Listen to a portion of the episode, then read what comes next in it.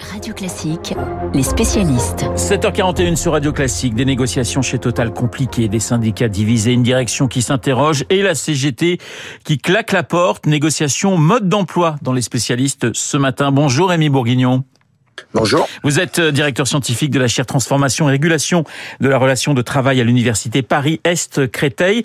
Très concrètement, ça se passe comment ce type de négociation dans une situation de, de crise comme celle que l'on connaît? Eh bien, le, point de départ de, de ces négociations, c'est ce qu'on appelle les NAO, négociations annuelles obligatoires, qui se tiennent dans, dans beaucoup d'entreprises actuellement. C'est la période. Donc, les syndicats se retrouvent avec les entreprises pour négocier les augmentations de salaire. Pour ce qui est de Total, ces négociations étaient planifiées pour le mois de novembre et on a des, une organisation syndicale, la CGT, qui a demandé à ce que ces négociations interviennent plus tôt, donc dès maintenant, avec un mot d'ordre extrêmement fort. Et donc ces négociations, euh, eh bien, euh, s'opèrent euh, dans un premier temps avec euh, des des jeux d'influence qu'on a pu voir oui. dans les médias en demandant à ce qu'elles s'ouvrent. Et puis, à partir de, de, de, cette semaine, de lundi, eh bien, la direction a décidé de recevoir les organisations syndicales, notamment la CGT, qui est très demandeuse.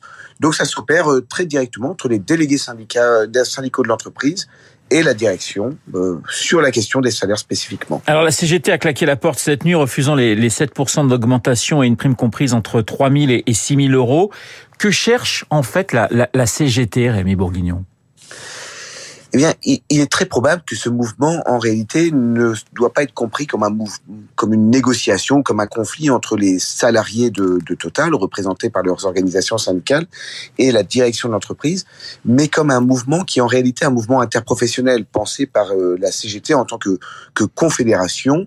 Et le, le conflit chez Total n'est qu'une porte d'entrée euh, visant à augmenter le pouvoir d'achat des travailleurs dans l'ensemble des secteurs d'activité et non simplement chez chez Total. Donc on va avoir une, une période un, un, un, petit peu étrange, c'est-à-dire que l'entreprise peut-être va faire des avancées. On a entendu parler de 6% dans un premier temps, euh, là 7%, et puis c'est refusé. Mais parce qu'en réalité, ce qui est visé n'est pas euh, simplement d'augmenter les salaires des travailleurs de Total, mais bien d'avoir une victoire franche, net, autour d'un chiffre symbolique qui est le 10% d'augmentation de salaire. Mais le but de, de, la CGT est bien que le mouvement puisse prendre dans tout un tas d'autres secteurs et non simplement chez Total. Donc on est presque dans une confrontation euh, entre la, la, la CGT et, et, et le gouvernement en quelque sorte. Exactement. Probablement que la vraie négociation, elle est entre la, Confédération CGT et le gouvernement, et que ce qui se passe dans ce lieu habituel qui, qui est l'entreprise avec ses négociations habituelles, n'est en réalité qu'un point d'ancrage d'un mouvement que la CGT espère un, mouvement assez large qui va toucher tous les secteurs d'activité. Alors chez ISO, il y a eu un accord majoritaire que ne veut pas respecter la CGT. Il y a eu un accord cette nuit trouvé chez Total avec deux syndicats qui concerneraient 56% de, représentativité en, en, quelque sorte. C'est tout de même un, un jeu dangereux que joue la CGT. Oui, c'est un, jeu dangereux et à, double tranchant. La CGT cherche à se repositionner comme euh, un acteur syndical central. On sait que la CGT a, a beaucoup souffert ces dernières années, a baissé dans les audiences euh, électorales.